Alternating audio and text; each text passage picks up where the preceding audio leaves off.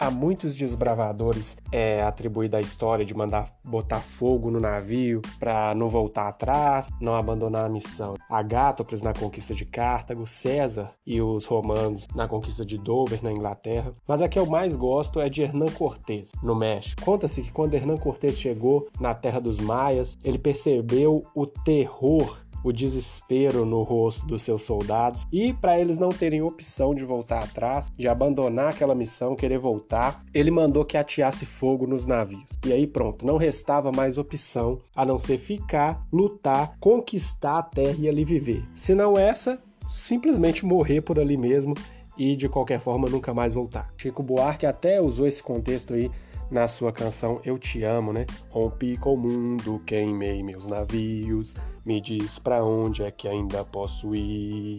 Não nesse contexto de amor. Chico estava se referindo ali a um amor, uma pessoa. Ele já havia largado tudo, não tinha mais para onde ele ir, para onde voltar e nem o que fazer se não fosse do lado dessa pessoa. Mas não nesse contexto de amor. Temos também no Evangelho de Lucas, capítulo 5, versículo 10, quando Jesus faz de Pedro um pescador de homens. Muito interessante. Essa história você já conhece, eles estavam ali pescando, não pegaram nada. Aí Jesus chega, manda eles jogar a rede do outro lado e eles jogam e os caras voltam com os barcos quase afundando de tanto peixe que tinha. Lê lá Lucas 5 e o contexto para você entender. Porém, contudo, entretanto, só que lá em João 21, Pedro volta a pescar. Depois da crucificação de Cristo, fica sem rumo e acaba voltando ali para o seu barquinho e vai pescar, tocar a sua vida como se nada tivesse acontecido. Só que aí Jesus aparece de novo e novamente faz com que a pesca prosperasse. Porém, quando eles chegam e Pedro até se joga, né? É, ele estava peladão e ele até se veste, se joga no mar quando ele percebe que era Deus ali. Só que quando eles chegam na margem, Jesus já estava com peixe sobre brasas, ou seja, nem, eles nem precisariam mais da, daquela pesca, não para se alimentarem naquele momento. E ainda no contexto aí de João 21, Jesus ainda pergunta para Pedro se ele o ama, né? E Pedro responde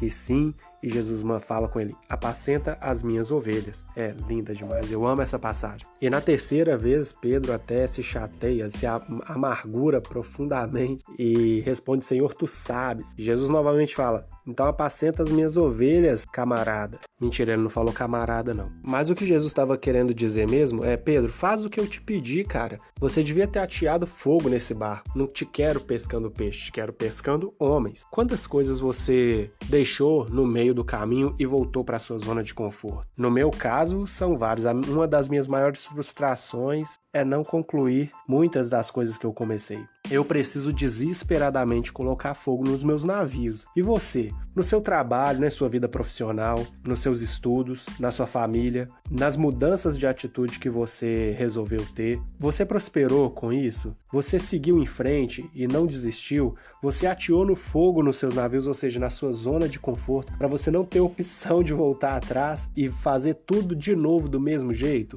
No geral, todas aquelas decisões que você tomou para se tornar uma pessoa melhor, você tem honrado com elas? Ou depois de passar do tempo, você olha para si mesmo no espelho e fala: "Cara, eu sou a mesma pessoa de antes". Bom, eu preciso muito ir lá na prainha da acomodação e colocar fogo nesses navios para os quais eu insisto em voltar, praticar coisas das quais eu já havia me desapegado. E eu desejo coragem para você. Coragem de Hernán Cortés quer conquistar a terra? Então toca fogo nesse navio para você não ter opção de voltar atrás. Qual é o seu navio? É a dificuldade financeira? É a distância? Qual é a dificuldade? Talvez as companhias com quem você anda? Talvez os conselhos que você escuta? O seu barco é a preguiça mesmo? É o que? Netflix? Enfim, bora queimar esse barco, né? E tocar a vida em frente e conquistar essa terra. Bom, é isso, simples e rasteiro como o ataque de Hernán Cortés às terras dos maias. Um abraço e fogo no convés.